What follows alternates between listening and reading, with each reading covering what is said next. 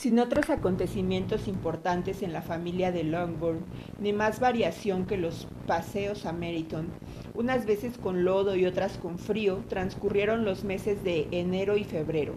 Marzo era el mes en que Elizabeth iría a Hunsford. Al principio no pensaba en serio ir, pero vio que Charlotte lo daba por descontado, y poco a poco fue haciéndose gustosamente a la idea de decidirse. Con la ausencia, sus deseos de ver a Charlotte se habían acrecentado y la manía que le tenía a Collins había disminuido. El proyecto entrañaba cierta novedad, y como con tal madre y tan insoportables hermanas su casa no le resultaba un lugar muy agradable, no podía menospreciar este cambio de aires. El viaje le proporcionaba además el placer de ir a dar un abrazo a Jane, de tal manera que cuando se acercó la fecha hubiese sentido tener que aplazarla. Pero todo fue sobre ruedas y el viaje se llevó a efecto según las previsiones de Charlotte. Elizabeth acompañaría a Sir William y a su segunda hija, y para colmo decidieron pasar la noche en Londres. El plan quedó tan perfecto que ya no se podía pedir más. Lo único que le daba pena a Elizabeth era separarse de su padre, porque sabía que la iba a echar de menos, y cuando llegó el momento de la partida, se entristeció tanto que le encargó a su hija que le escribiese e incluso prometió contestar a su carta. La despedida entre Wickham y Elizabeth fue muy cordial, aún más por parte de Wickham, aunque en estos momentos estaba ocupado en otras cosas.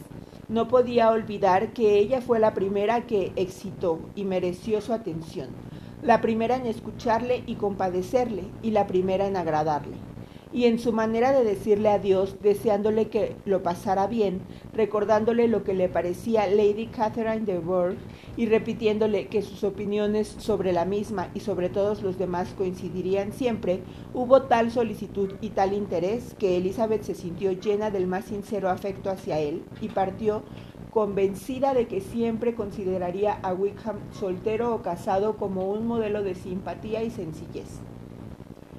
Sus compañeros de viaje del día siguiente no eran los más indicados para que Elizabeth se acordase de Wickham con menos agrado. Sir William y su hija María, una muchacha alegre pero de cabeza tan hueca como la de su padre, no dijeron nada que valiese la pena escuchar, de modo que oírles a ellos era para Elizabeth lo mismo que oír el traqueteo del carruaje. A Elizabeth le divertían los despropósitos, pero hacía ya demasiado tiempo que conocía a Sir William y no podía decirle nada nuevo acerca de las maravillas de su presentación en la corte y de su título de Sir, y sus cortesías eran tan rancias como sus noticias.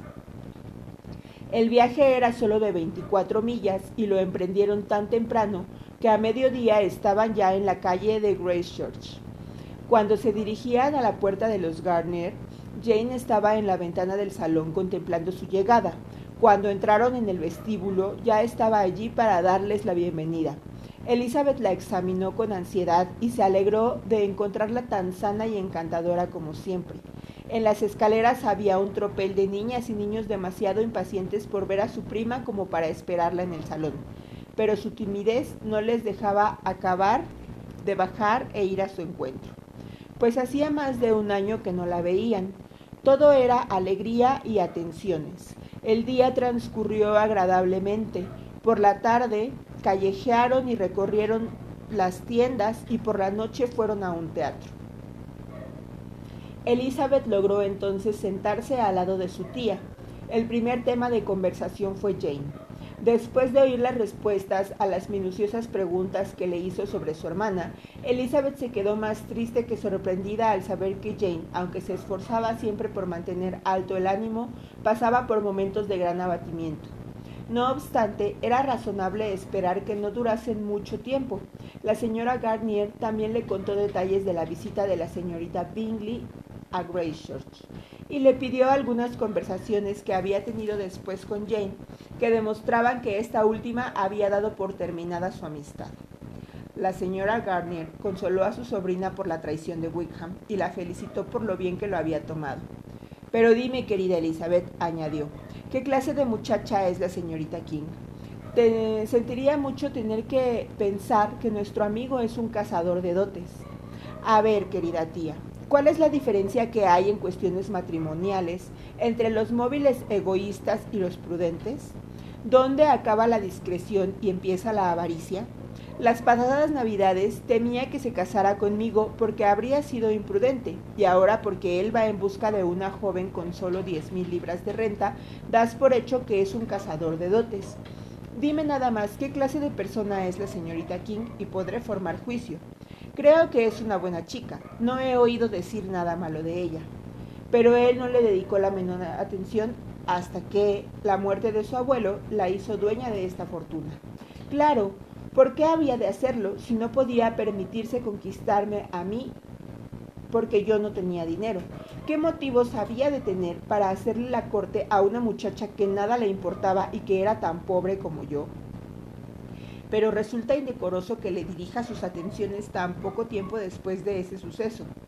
Un hombre que está en mala situación no tiene tiempo como otros para observar esas elegantes delicadezas. Además, si ella no se lo reprocha, ¿por qué hemos de reprochárselo nosotros? El que a ella no le importe no justifica a Wickham, solo demuestra que esa señorita carece de sentido o de sensibilidad. Bueno, exclamó Elizabeth, como tú quieras. Pongamos que él es un cazador de dotes y ella una tonta. No, Elizabeth, eso es lo que no quiero. Ya sabes que me dolería pensar mal de un joven que vivió tanto tiempo en Derbyshire. Ah, pues si es por esto, yo tengo muy mal concepto de los jóvenes que viven en Derbyshire, cuyos íntimos amigos que viven en Herefordshire no son mucho mejores. Estoy harta de todos ellos. Gracias a Dios, mañana voy a un sitio en donde encontraré a un hombre que no tiene ninguna cualidad agradable, que no tiene ni modales ni aptitudes para hacerse simpático. Al fin y al cabo, los hombres estúpidos son lo único que vale la pena conocer. Cuidado, Lizzie. Esas palabras suenan demasiado a desengaño. Antes de separarse por haber terminado la obra, Elizabeth tuvo la inesperada dicha de que sus tíos la invitasen a acompañarlos en un viaje que pensaban emprender en el verano. Todavía no sabemos hasta dónde iremos, dijo la señora Garnier, pero quizá nos lleguemos hasta los lagos. Ningún otro proyecto podía seguirle a Elizabeth tan agradable. Aceptó la invitación al instante, sumamente agradecida. Querida, queridísima tía, exclamó con entusiasmo, qué delicia, qué felicidad. Me haces revivir, esto me da fuerzas. Adiós al desengaño y al rencor. ¿Qué son los hombres al lado de las rocas y de las montañas? ¿O qué horas de evasión pasaremos? Y al regresar no seremos como esos viajeros que no son capaces de dar una idea exacta de nada. Nosotros sabremos a dónde hemos ido y recordaremos lo que hayamos visto. Los lagos, los ríos y las montañas no estarán confundidos en nuestra memoria, ni cuando queramos describir un paisaje determinado nos pondremos a discutir sobre su relativa situación.